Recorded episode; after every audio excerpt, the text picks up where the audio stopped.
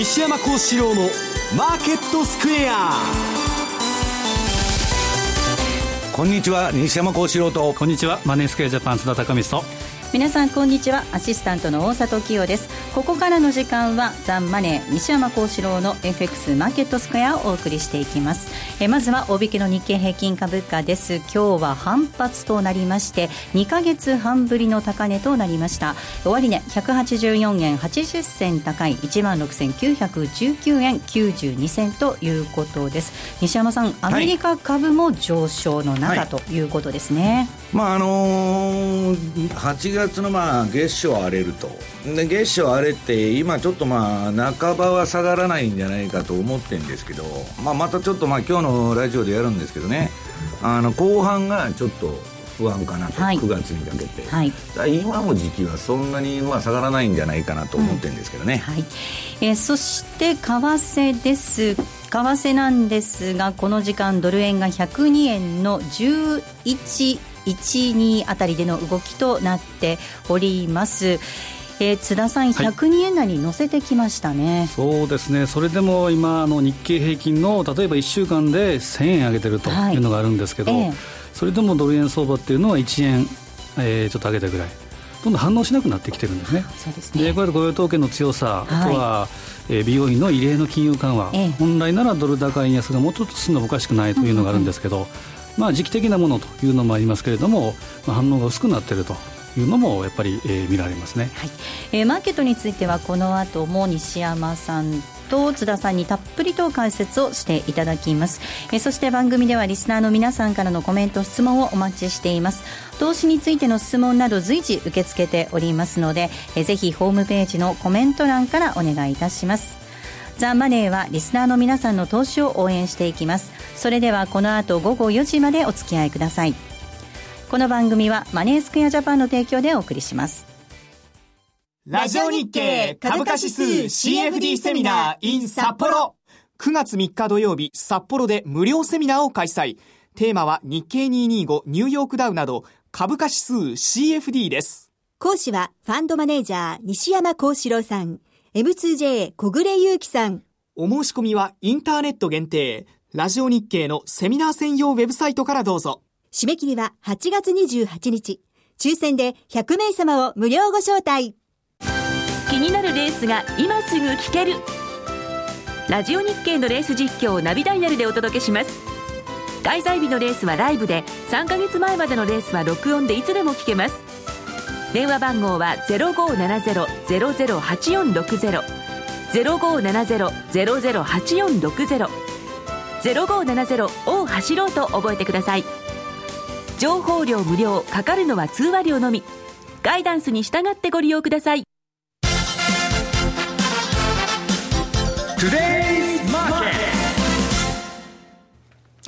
トゥデイズマーケットです。まずは主な、えー、通貨のレートを確認しておきたいと思いますが、えー、その前に、えー、マーケット、株式市場についても振り返っておきましょう。えー、まずは大引けの日経平均株価、今日は2ヶ月半ぶりの高値となりました。終値184円80銭高い、16,919円92銭ということです。トピックス8.39ポイントのプラスです。1323.22でした。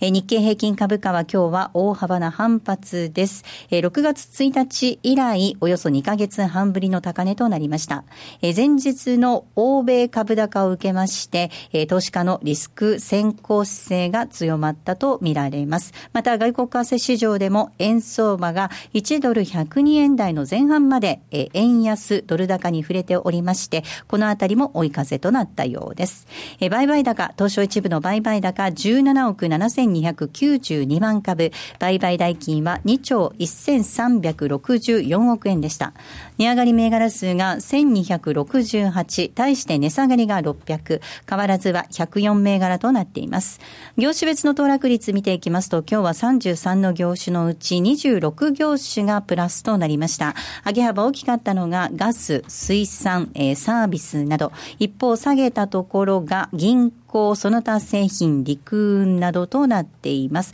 えー、建設とガラス、この二業種については変わらずということです。えー、今日、新安値となった銘柄が10銘柄ありました。今日新安値となった銘柄は10銘柄ありまして、一方新高値を取ってきた銘柄、高値となった銘柄は34銘柄でした。え東証一部の売買高のランキングです。えこちらトップはみずほです。2位が三菱 UFJ、3位が東芝です。以下ユニチカ神戸港となりました。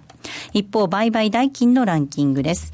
売買代金なんですが、トップはソフトバンクグループです。2位に任天堂、3位がトヨタ、以下三菱 UFJ ファーストリテイリングとなりました。えでは、続いて、主な通貨のレート確認していきたいと思います。えドル円なんですが、先ほどもお伝えしましたが、102円台の前半での推移です。この時間が102円丸910です。ユーロ円113円の7681、そしてユーロドル1.113942での動きとなっています。えでは、えー、為替市場のポイントなどについては、津田さんからです。はい、お願いいたします。はい、えー、今週はですね、まあ、オリンピックとか高校野球とかですね、非常にあの、メダルラッシュということでニュースが多かったんですけど、はい、まあ、あの、本格的には、えー、まあ、明日からお盆入り、昨日からお盆休みって方結構多いみたいですけど、ちょっと、えー、為替相場と、あとは国内、えー、為替相場は、えー、動意に欠けるような展開が続いているなという感じです。はいただ、えー、今、大沢さんおっしゃった通り、海外の株式市場っていうのはまあ絶好調と。そうなんですね。で、昨日の株式相場ではニューヨークダウ、えー、で S&P500、で、ナスダック、えー、この、えー、3つが揃って過去最高値を更新するっていうのは、1999年の12月31日以来、うん、約17年ぶりということで、はいえ。まあ、その背景には原油高とか、あとメイシーズとかコールズ、はい、この辺の百貨店の大手が予想を上回る利益発表があったということが背景であるんですけど、ただ、メイシーズの、えーまあ、利益発表というのはあったんですが、採算点、100店舗ほどですね、はい閉鎖するす、ね、まあ、全店舗の14%ということですから、本当に景気がいいのかというような感じがするのが、やはり、えー、気づくところであります。でただこういった、まあ、他の株式市場、これは、まあ、一見ですね、見渡す限り資格なしというふうな感じではあるんですけど、ただ気になる兆候はですね、今日の本編でもやってもらえると思うんですけど、名だたる百戦錬磨の投資家、はい、これが今の株高に警鐘を鳴らしているというのは大いにこれは気になるところで、で、旧債券王のビル・グロース氏、債券も株も魅力なしと。うん、で、新債券王のジェフリー・ガンドラックが、すべて売れ、セ,、えー、 sell everything と。結構話題になってますよね、ね新旧債券王がこうやって言ってるわけですから。で、えーまあ、ドクター・ドゥーム、インムズ作戦のマーク・ファーバー氏が、えー、アメリカ株は半値に下げると。みんなタイタニックに乗ってるんだということも言ってたり。あとはコモディティ用のデニス・ガートマン。これは、えー、アメリカ株は重要な高値で、えー、昨今の、えー、ゴールドが、ゴールド、金が高いというのは、これは、えー、とても不幸なことが起ころうとしている前兆だということもやっぱり言って言ってたりします。で、本当にアメリカが豊かということだったら、さっきのメイシーズの話じゃないですけど、はいえー、まあ、数字に出てくるはずですし、もうちょっとまともな大統領選挙になると思いますし、あとは人種間とか、あと世代間の闘争っていうのは、やっぱりこれはまだまだ出て出てくるということで、ちょっとこの辺はですね、傾聴に値する言葉かなというふうに思います。あとですね、今朝方、西山さんからメールが、えー、をいただいてですね、で、日銀の ETF の買い入れと株高というのがですね、ちょっとこうイコールじゃないじゃないかというような検証のレポートを見させてもらったんですけど、はい。で、えーまあ、記事によると、日銀の ETF 買い,、えー、買い入れには日経平均を押し上げる効果はなかった。で、えー、要は日銀による ETF の購入が日経平均株価にもたらす因果関係、これを論理的に検証すると、日経、日銀の ETF 購入が実施されると、その情報が、まあ、アナウンス効果となって、うん、で、えー、上昇要因であると思い込む愚かな投資家が株を購入すると。はい、で、高値で売りつけて損失を回避しようとする、まあ、言うなれば賢い投資家の出現。で、最終的には日経平均株価が下落というふうな流れになるということのデータがあったんですね。うん、で、まあ、この、まあ、数字によると、日銀の ETF 購入が市場のセンチメント、これを改善させる確率っていうのは、五分五分ということですから、うん、まあ、あの8月2日にこれが財務大臣と金融庁長官の号が出て、で、えー、これでですね、300億超えたり、700億超えたり、ETF の購入がある,、はい、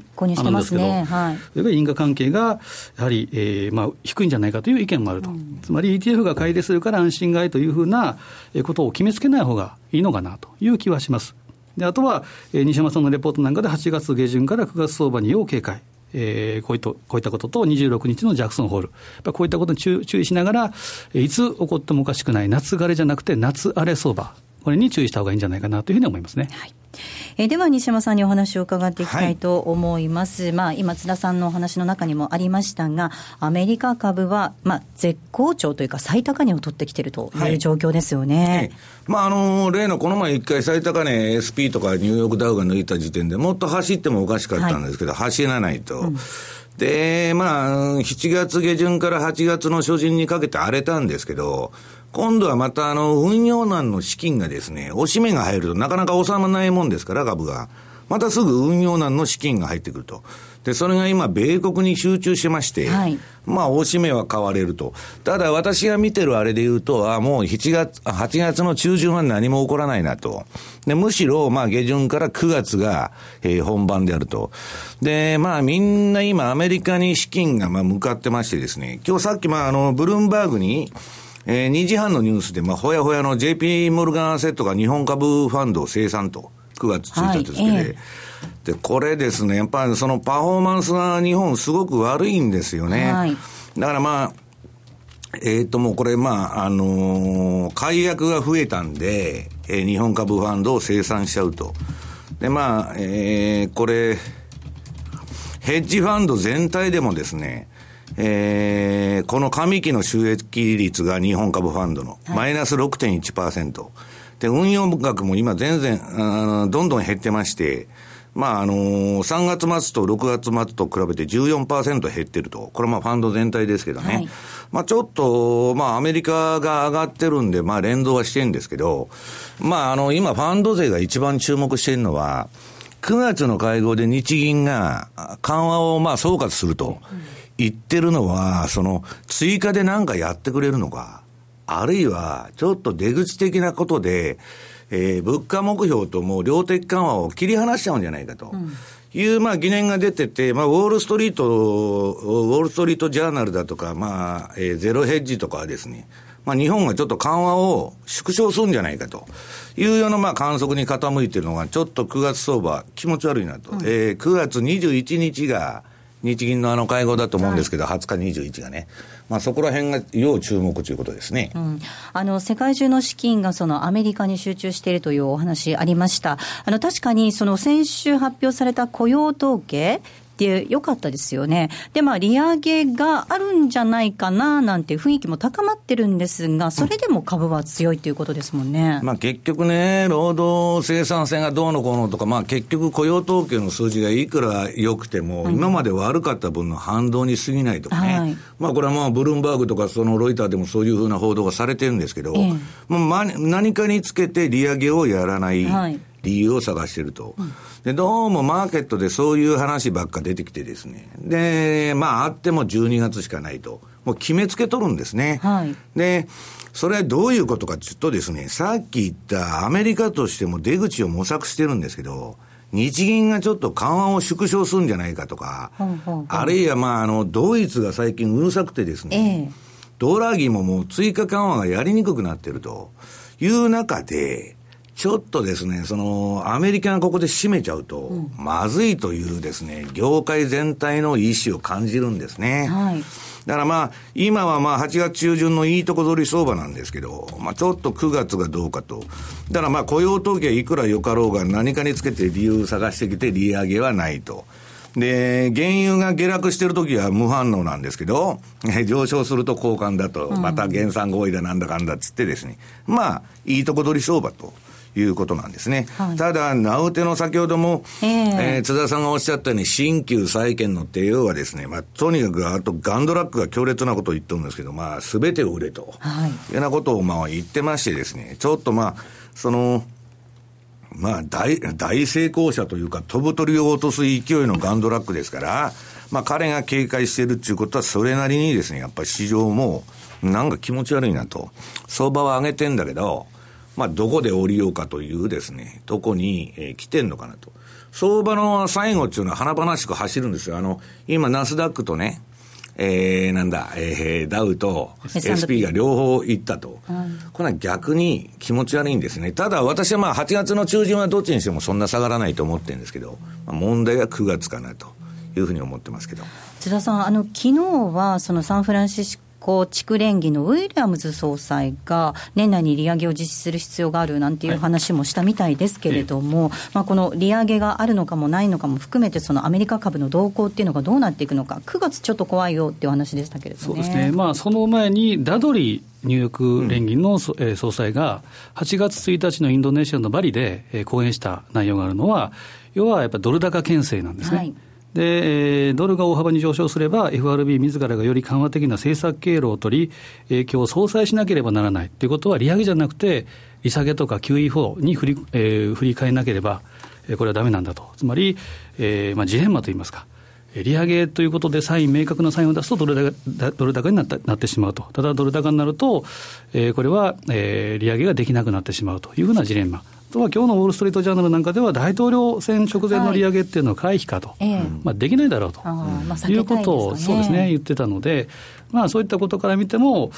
まあ、9月というのは、ほぼほぼ今、マーケットのコンセンサスはないということではあるんですけど、12月もあるかどうかっていうのは、はありますけど、基本的には、えー、ドル安、金利安、株高を望むっていう金融抑圧政策、これは、まあ、からどこの国も変わらないんですけど、まあ、しばらく続くかなという感じがしますね、うん、あの西山さん、以前からこの番組でも、はい、その相場に長くいるためには、大きな損を出さないことが大事だっていうふうにおっしゃってるかと思うんですけど、はい、まあ、それを暗示するかのように、その名だたる投資家たちが今、うん出た方がいいよっていうことを警告発してるわけですもんね。まああのー、これ一番まあ、そのアメリカの株を今年まあ、正確にトレースしとるのはまあ、ラリー・ウィリアムズなんですけどね、うん、彼もずっと強気だった、ここまで。はい、ええ。で、まあ彼もその9月相場にはやっぱ注意した方がいいというのはですね、こうだんだん加熱してきてコマーシャルズから何からですね、まあ一般の、えー、投資家からわーっと来るんですね。みんなが今強気になってるわけです。アメリカ株に弱気の意見っていうのはほとんど聞かれない。はいそういう時っていうのはそろそろ気をつけた方がいいと。で、本当に利上げがないのかどうかもわかりませんし。はいまあ、あのー、今ね、結局株に割高感がないっていうのは、まあ、金利がゼロだからと。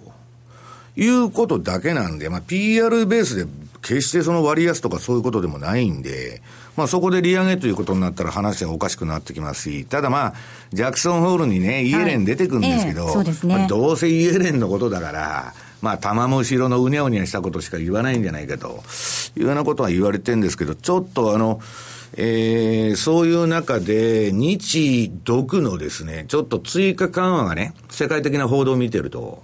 まあ、ちょっと限界まで来てんじゃないかという報道がありましてですね、ちょっとそっちがそのダメになると、当然アメリカ株もダメになっちゃうと。これ日本からも行き場のない資金が全部米債とか入ってるわけですから、でも、この2008年のリーマンショック以降でね、世界ってまあ利下げが666回あったと。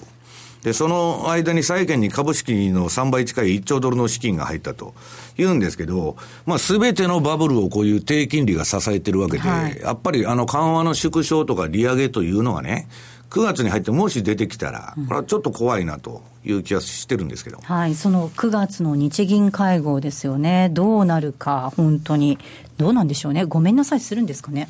いや、それはね、ごめんなさいちゅうな、あはっきりしたことは、そのもうこれ以上緩和できませんとか、そんなことは口が裂けても言いませんよ、はい、そのヘリコプターもそうだし、うん、ただ、その、えー、っと、国際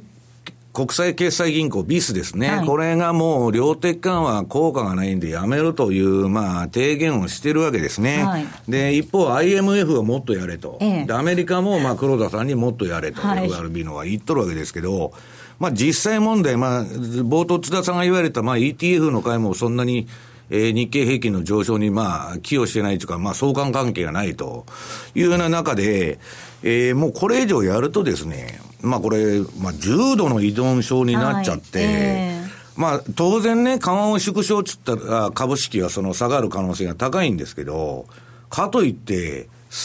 さらに緩和となるとですね、もう出落ちに対して身身動きが取れなくなっちゃうということを日銀も考え始めたんじゃないかと。だから、その、えー、っと、あの、日銀審議員の木内さんがね、まあそういう、その、ちょっともう出口に関する模索みたいなことを言ってんですけど、この前のその会合でも。まあそういう案が採用されるんじゃないかなと。まあ、そんなに、その明確には言いませんよ。ぼやーっとして物価目標にしても、なるべく早くとかね。はい。まあ2%はほぼ無理なんで、それをまあとりあえず目先1%目指しましょうとかね。まあいうことに変えてくる可能性はあると。そうなると、指導はなんだっていう話になっちゃうわけですね。で、もしかしたら、えー、さらに踏み込んだ緩和っていうのを、まだその発表するかもわかりませんけど、まあ海外の報道では、どちらかというと日銀は縮小の方向というのが、まあ今のところ勝っているということですね。うん津田さん、これ、戻るも地獄、進むも地獄だと思うんですけど、9月、どんなふうにメッセージ伝えるんでしょうね、市場にね。まあ、総括的な検証って、どういうふうな取り方でもできるっていうのがあれなんですけど、はいちょっともう今も聞くとですね、ちょっと世界的に本当にあのホテルカリフォルニア状態といいますか、はい、い。つでもチェックアウトできるんですけど、必ずやっぱそこに戻ってしまうと。はい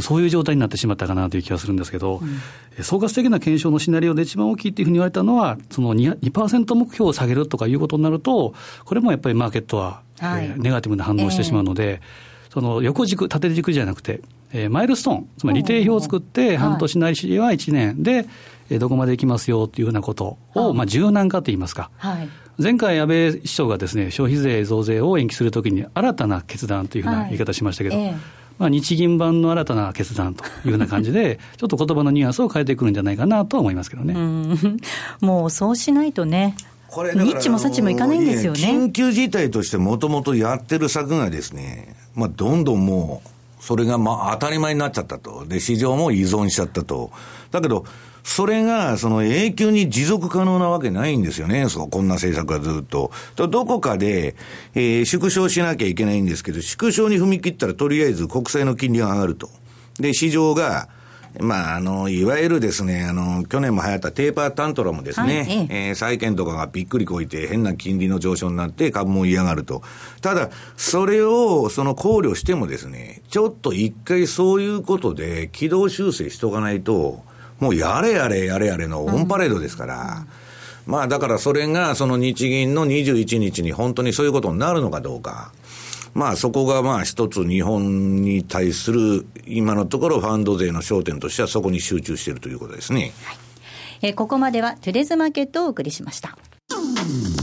毎週月曜夕方4時からは毎度相場の福の神10ミニッツ相場の福の神こと証券アナリスト藤本信之さんが独自の視点で旬な企業をピックアップ。藤本さん次回の放送ではどちらの銘柄をご紹介いただけますか？えー、次はですね東証マザーズ銘柄。ごめんなさい。コマーシャルの時間もう終わりです。詳しくはオンエアを聞いてください。月曜日の夕方4時にお会いしましょう。ほなまた日本を代表する宗教学者木野和義さんが説いた昭和の名講話集消防現像に学ぶ CD 版好評発売中。難解と言われた道元禅師の教えが分かりやすい木の節で今鮮やかによみがえります。お値段は税込1万6200円。送料が別途かかります。お求めは0335954730ラジオ日経通販ショップサウンロードまたはネットショップダウンロードまで。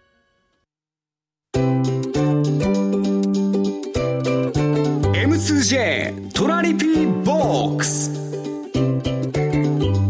トラップリピートトラップリピート。僕の名前はトラリピー。トラップリピートトラップリピート。それを略してトラリピー。ト M2J トラリピボックスです。このコーナーではリスナーの皆さんからいただいた質問をご紹介しながら進めていきたいと思います。今週もたくさん質問をいただきましてありがとうございました。いくつかご紹介していきます。まずはこの質問からです。躊躇なく介入マニアさんです。株式市場に日銀が PKO を倍増介入しているのは、為替市場に介入できないからですか？ドル円と日経平均株価の相関関係が以前はありましたが、株式市場に日銀が PKO 介入を倍増してから、以前の相関関係が崩れて、円高株高になってていますという質問をいただいています。確かに以前に比べるとその相関性っていうのが少しこう崩れてるのかなっていう印象ありますよね。うん、あのまあ為替の方で言うとドル高円高なんですね。で、結局はですね、ドル高円高。ドル高円高って今、まあ、ドル安になってるんですけど、ええ、基本的に、あの、利上げ観測が出るとね、はい、そのドル高になるじゃないですか。ところが、えー、今ドル安、ドル高にならないで、えー、ドル安になって、で、円はなんとなく上値が重い、あドル円はですね、いう感じになっちゃうと。で、これ何を市場が見てるかというと、えー、まあこのシーズナリーサイクルですね、8月っていうのはまあドル円があんまり上がらないと。まあ毎年のことなんですけど、あんまり上がらないっていうのと、アメリカの意思ですね。アメリカ今年ドル安へ行くんだと。さっきの津田さんのダドリーの解説じゃないんですけど、はいまあ、はっきりドル安志向なんですね。うん、そうすると、まあ、為替の歴史っていうのは政治の歴史って言われるように、まあ、なかなか、えー、円安にならないと、それで、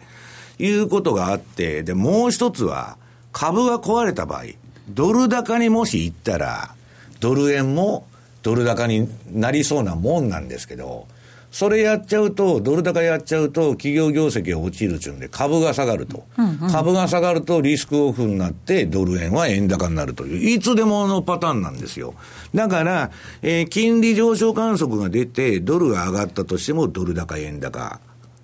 ね。で、利下げ、あ利上げ観測が後退すると、これはドル安になるんですけど、はい、それはもうなかなか、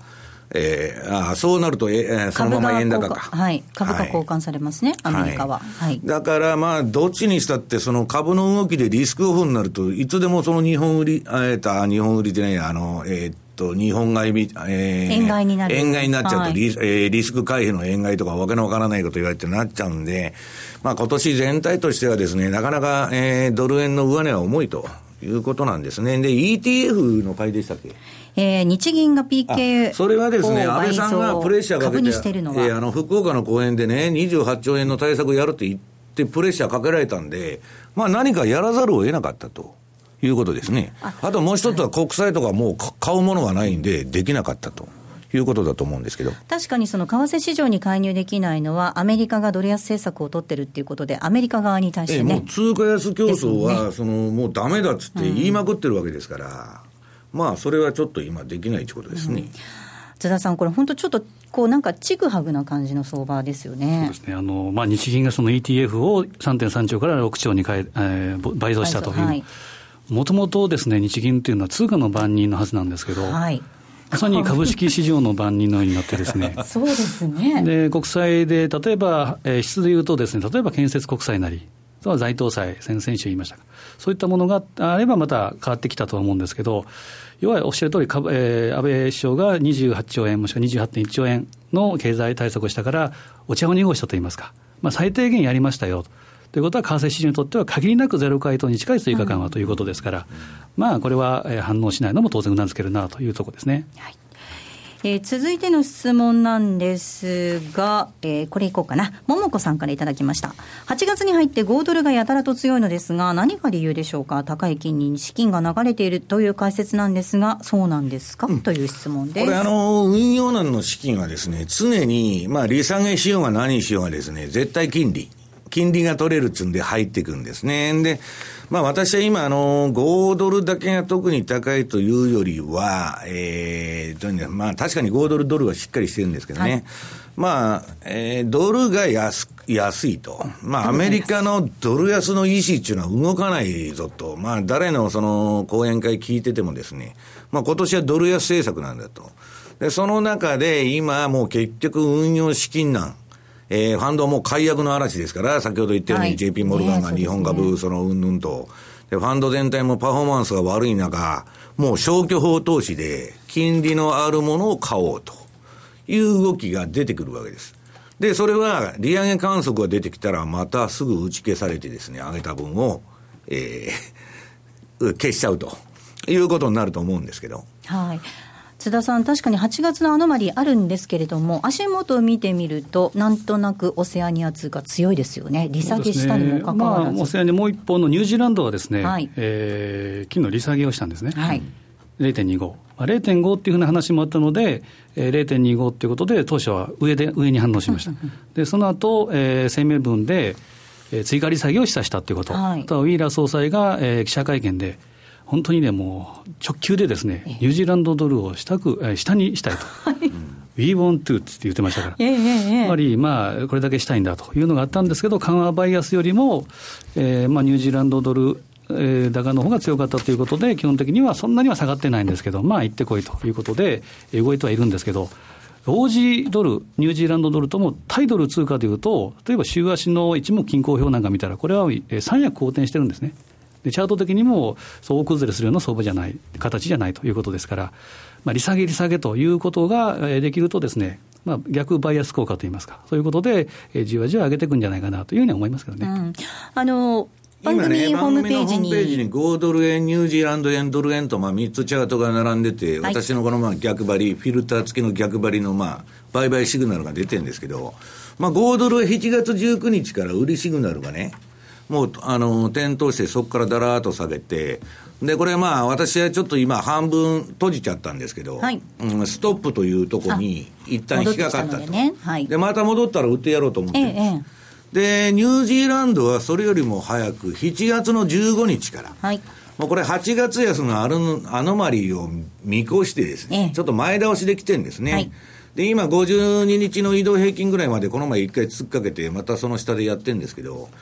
私はですね、これらの通貨がそんなにガンガンですね、えー、この8月に買われることはないんじゃないかと。いうふうに思ってるんです。で、まあ、今、8月の中旬は下がらないけど、まあ、ちょっと下旬から9月にかけてが要注意かなというふうに見てるんですけどね。はい。えー、もう一つ質問いきたいと思います。こんな質問いただきました。いつも楽しく番組聞いています。次のドル円の100円割れはいつぐらいになるでしょうか？また次の大きな危機は中国あたりのショックになるんでしょうかという質問です。どうでしょうか？え、これ私がやるの？まあ、ドル円の100円台割れっていうのは、えー、十分あり得ると思うんですね、チャート的にも、例えば、えー、週足のボリンジャーバンドで見ていくと、今のマイナス2シグマっていうのが99円の19ですから、まあ、瞬間風速的にも当然100円割れっていうのはあり得るところだと思います。で、まあ、上値が重い、これは変わらないということですから、まあ、なかなか今、106円を超えていくような、105円とか106円を超えていくような、えー、力、これは非常に乏しいなというふうに思うのと、あとは中国のことでいうとですね、はい、今、尖閣あたりに漁船がですね、まあ、漁船といいましても、おそらく半分民兵という話がありますけど、で、よくよく見る見るとですね、やはり国内情勢が、まあ、政治的にも経済的にも圧迫されると出てくるっていうのがあるんですね。ということは本、本質的に見ると、今やっぱり中国経済、まあ一言で言うとやばいんじゃないかなというふうなことの兆候のような気もしますね、はい。まあ、経済的にも政治的にも結構苦しくなると、外にね、敵を作った方がっていうことですもんね。そうですね、組織っていうのは外からの攻撃には強いですから。はい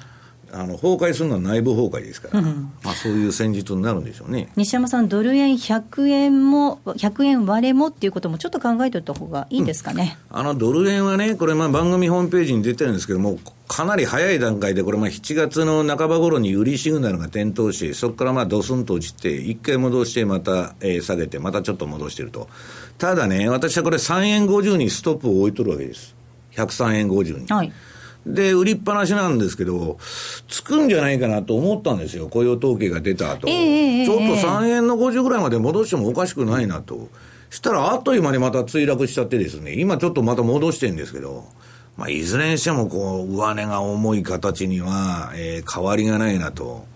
だからまあ5ドルとかよりもさらに形が悪いということなんですね。ただまあラリーなんか言ってるのはまあアキュミレーションがそんなに強くないとか言って、そんなに今そのガンガン円高に行くとはまあ思ってないわけです。円高のバイアスは強いんだけど、だから私はね、それはもう日銀、ドル円の相場っていうのは日銀の中央銀行の政策が握ってると思ってるんで、まあそれこそ9月21日、これはまあ日銀がどういうその対応を取るのか、その、えー、総括するっちゅうんですから、これまでの政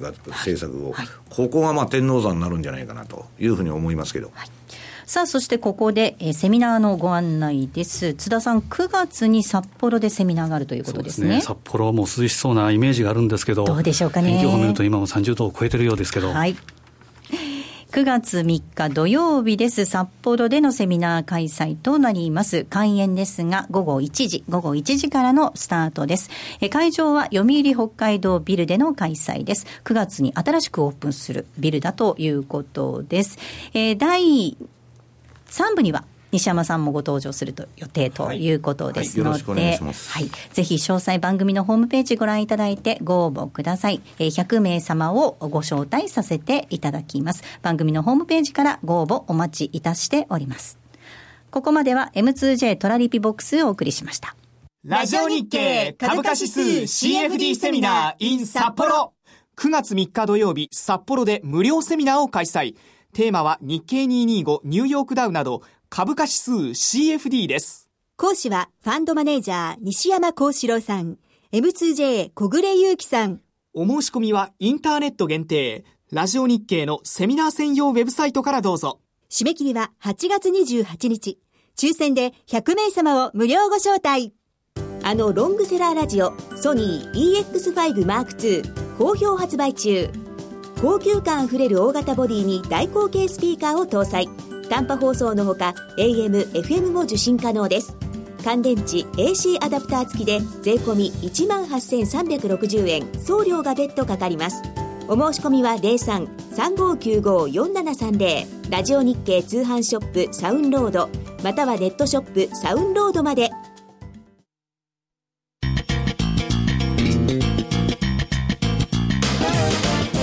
西山幸四郎のマーケットスクエア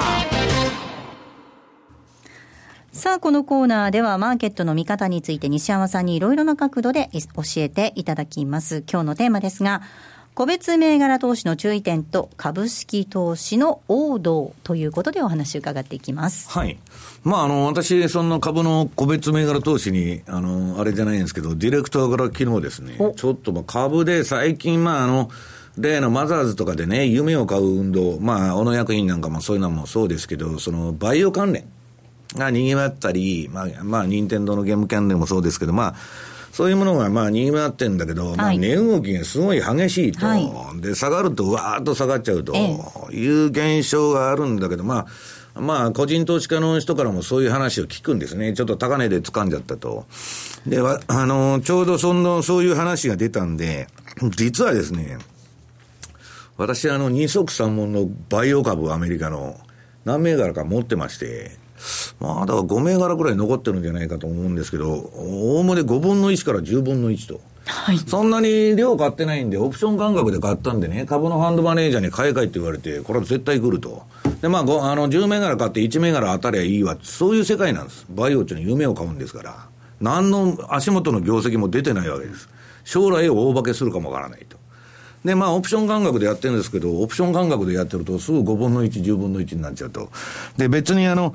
えっと、相場で難しいのはですね、私はまあ、あの、80年代後半の持田製薬だとか、大野薬品の、まあ、ものすごい相場も経験してるんで、あの、あれなんですけど、あの、科学だとかですね、一般にバイオ、お化けが出ると相場って最後なんですね。お化けが出たら終わりっつって昔から兜町の格言にあるんですけど、まあ、お化けがもう出てるんだと。はい。やるもんないからややるわけですよ。で、まあ、それはいいんですけどね。まあ、そういうことになりやすいんで、で、売り損ねるとね、10年間持たんならんとか、そういうことになってくるわけですよ。はいええええ私のように。塩漬け価格なんてね。まあいいんですけど、だから、はいそこら辺のね、やっぱりその、あれが大事だと。で、もう一つは、うーん、あのー株売買するのにテクニカルだとかファンダメンタルとか、まあいろんな方法があるわけですよ。はいテクニカルアプローチを取ってもいいし、まあし会社支給法とか見ながらですね、日本株に投資すると。ただですね、これはかなり時間に余裕のある人でないと難しいんですね。で、かなりの経験や試行錯誤が必要になることはもう間違いないわけです。だから、そのウォーレン・バフェットみたいな人っていうのは万に一人でね、まあ誰も簡単なことやってるように見えて、じゃあああいう人10人いるか100人いるかって誰もいないわけです。不思議なことに。だからまあ相当難しいんだと。で、まあ私あの個別株投資を全く否定してるわけじゃなくて、今まあ私はもうあの利上げ観測が出たら均衡株とかまたまずいと思ってるんですけどね、実は。まあファーバーとか進めとるんですけど、ファーバーは3ヶ月から6ヶ月、まあ均衡株持つだろうと。ただ私はアメリカの利上げ観測が出てきたらそろそろまずいと雇用統計も良かったしね。で、まあそういうふうに思ってるんですけど、まあ個別株投資ももう悪くはないわけです。ただ、今のね、そのファンドの先ほど、まあ、JP モルガンの日本株ファンドのその解約っていうのを申した、ましたように、ファンドっていうのはプロ中のプロですよ、はい株の、ボロボロにやられてるとみんな。別に JP モルガンだけでない。日本株に投資したファンド、ほとんど総撤退みたいな感じなんですね。で、それはなん、まあ、なんでそう、おあの、なるかというとですね、インデックスに勝てないんですね。要するに高いフィーと、まあ、あの、信託報酬とか払っても、ペイしないと。で、そもそもゼロ金利とかマイナス金利時代に、えー基本的に理論的に言えばですよ、運用して資本市場からのリターンがどうなるかというと、それはゼロかマイナスが普通なんです。だから2%でも3%でもいい成績なんです。だからまあそういう中でね、私はもうずっと言い続けてきたのは、はい、まあ、プロでもインデックスにはね、勝てないんだと。4分の3は、ま、要するに日経の個別株、まあ日本株のいくら選んで5銘柄、10銘柄、100銘柄やっても、日経平均とかトピックス買ってる方が パフォーマンスが良かったというのが、プロでも4分の3はインデックスに負けるという結論が出てるんで、まあ私はそっちの方をやった方が、あの、それと損切りポイントとかがはっきりして切りやすいんですね。個別ってね、思い入れが入るともう切れない。はい、いつかは上がると。はい。はい、情が移りますんで。ええええここがですね、非常に株式投資の難しさじゃないかなと思うんですけどね。津田さん、どうですか、プロでも4分の3はインデックスに勝てないっていうんですね。すねまあ、やっぱりニュース見ててもですね、日経平均がいくら、ニューヨークダウがいくら、SP がいくらって出てきますから、ただ個別はですね、やはりさっき言ったように思い入れとかファンとかですね、うん、そういうことがあって、なかなかそのバイアスがかかってしまうというのもあると思うんですね。で、今、ちょっと個別の話で言うとですね、4月時点で今、あの、まあ、前からの ETF 買い、日銀の ETF 買い行ってますけど、4月の時点で日経平均採用の225社の約9割、これが、えー保有額の上位 10, 10位に日銀が入っているということですよね。大株主になっていると。まあ、ほんで、上位3位に、例えば、まあ、ある企業もありますし、今、例えば、ファストリテイリング、ユニクロなんかもですね、えー、5%超の大株主が日銀。まあ、これも、えーまあ、加藤いずるさんのレポートに書いた話ではあるんですけど、ユニクロがですね、国民服になるというような ことになるんじゃないかというふうなぐらいですね、まあ、今その、それだけの規模でこう来てるわけですから。はい、中国のマオジャケットみたいなやつ まあ、それぐらいまあ日銀が来てると、まあ、先ほど日銀とその ETF 買いと株価とは相関性は実はないんだというふうな話はしたんですけど、ただ、アナウンスメント効果ということになると、やっぱり、えー、難しいところがある。となれば、単純にやっぱり指数、これで売買する、まあ、売りからもできますから、そういう意味でもやはりいいんじゃないでしょうかね。西山さん、これ、インデックスに投資するって言っても、いくつか方法があると思うんですよね、ETF を、まあ、日銀のように ETF を買うのか、まあ、株価指数先物買うのか、どういうのがあるんですかね？いや、私はね、その相場っていうのは、まあ、事業だと思ってて、はい、で、まあ、人によってね、ギャンブルのような臨場感が好きだと思う、ドキドキすると、はい、まあ、切ったはったの世界ですね。すねそれは否定はしませんよ。は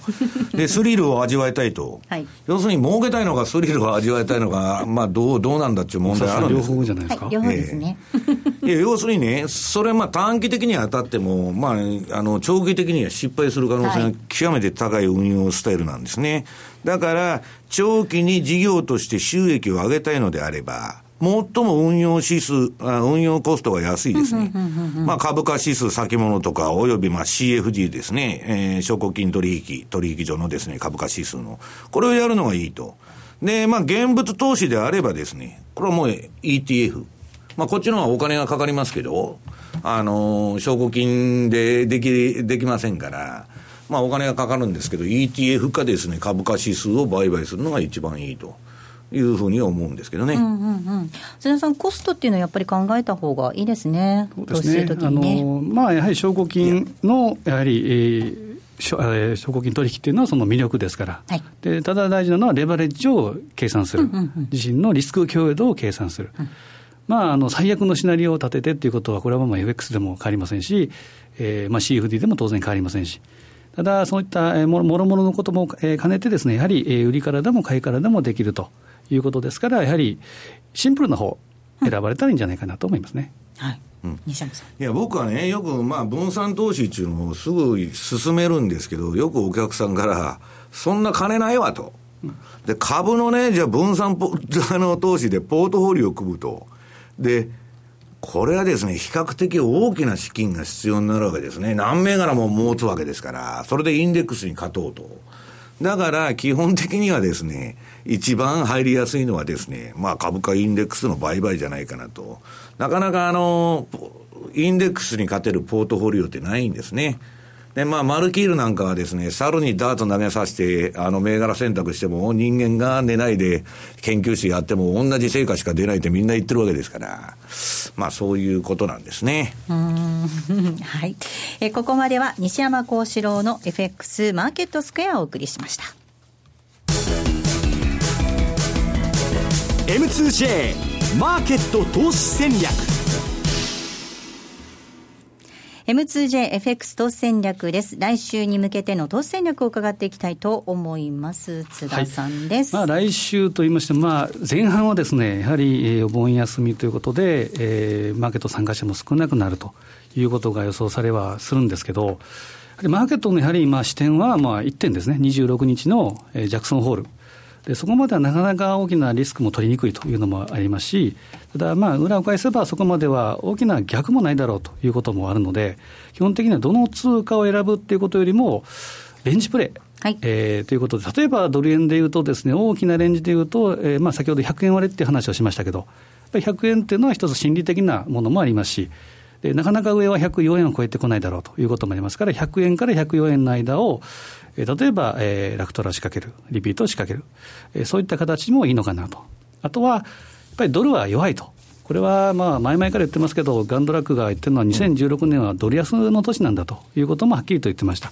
ということは、えドルが下がると相対的に上がるっていうのはストレート通貨ですから、で先ほど言った5ドルストレート、ニュージーランドドルストレート、これはチャート的にも、やっぱり緩やかな上を向いてるんですね、今。なので、えーこういったものを、えー仕掛けていく、買いを仕掛けていくというのもいいかなというふうに思うんですけど、ただ、クロス円、えードル円ないしは、えーユーロ円、で、ポンド円、あとはトルコリラ円、このあたりはやはり、えー今の週足でいうと、バイアスは下というふうに考えた方がいいと思うので、買いでいくんなら短期もうストップロスは絶対必要条件。で、え戻り売りを基本姿勢で、えー取り組んでいくというのがいいかもしれませんね。西山さん。私はね、まあ、ちょっとこの9月相場について気をつけておきたいのは、これ、まあ、日経新聞にあのカリスマたちが鳴らす株高への警鐘と、もうさっきからあの津田さんが言ってますように、まあ、ビル・グロース、はいジェフリー・カンドラック、これはもうあのマーク・ファーバーにしろ、まあ、名だたる投資家がですね、警鐘を鳴らしてるんですね。で、世界的なせ低成長などのリスクがくすぶる状況では、株式や債券からは手を引き、実物の裏付けのある資産を選ぶ選ぶべきだと。ほうほうほうまあ、全くジョージ・ソロスも同じこと言ってると、い、うことでですね、ちょっと今は透かし気味にですね、あんまりリスクポジション取るべき時間帯じゃないんじゃないかなというふうに考えてるんですけど。うん。がっつりこういっちゃうとね、ちょっと怖いええですよね。そんなに、あの、秋、秋の相場、まあ、秋の前にですね、そんな大量のリスクポジションを持つっていうのは、ええええまあ、普通我々ファンドではありえないんですね。だからまあ、ちょっと注意しておいた方がいいのかなというふうに思いますけど。津田さん、確かにあのこの夏、特に流動性もちょっと低下しているっていうこともありますので、大きな変動になりやすい可能性もあるから、このあたりも注意しておかないといけないですね。よく日八相場とかいうこともありますし、8月っていうのは歴史的な出来事、まあ、大きな事件のきっかけがやっぱり起こりやすい。で記憶に新しいところでいうと、1年前の昨日っていうのは、これは人民元の切り下げがあって、でチャイナショックで8.24のフラッシュクラッシュにつながったと。8月っていうのは、まあ、その例えば2007年だったら、パリバショックがあって、リーマンショックのきっかけになった。何かのこうきっかけになるっていうのは結構多いんですね。ですから、安心感が出てる時ほどやはり注意して、先ほどの、猛者じゃないですけど、えーガンドラック等々の話もやはり頭の片隅に入れて取り組まれたらどうかなと思いますね。はい。まあ、確かに安心感という意味ではアメリカの株が強いのでどうしてもこうちょっと浮かれた感じになっちゃいますけれども8月ぜひ注意していただきたいな、まあ、秋にかけてね注意していただきたいなと思います。さあお送りしてまいりましたザンマネー西山幸四郎のマーケットスクエアそろそろお別れのお時間です。今日ここまでのお相手は？西山幸四郎とマネースクエアジャパン津田隆光と。大里清でした。さようなら。この番組はマネースクエアジャパンの提供でお送りしました。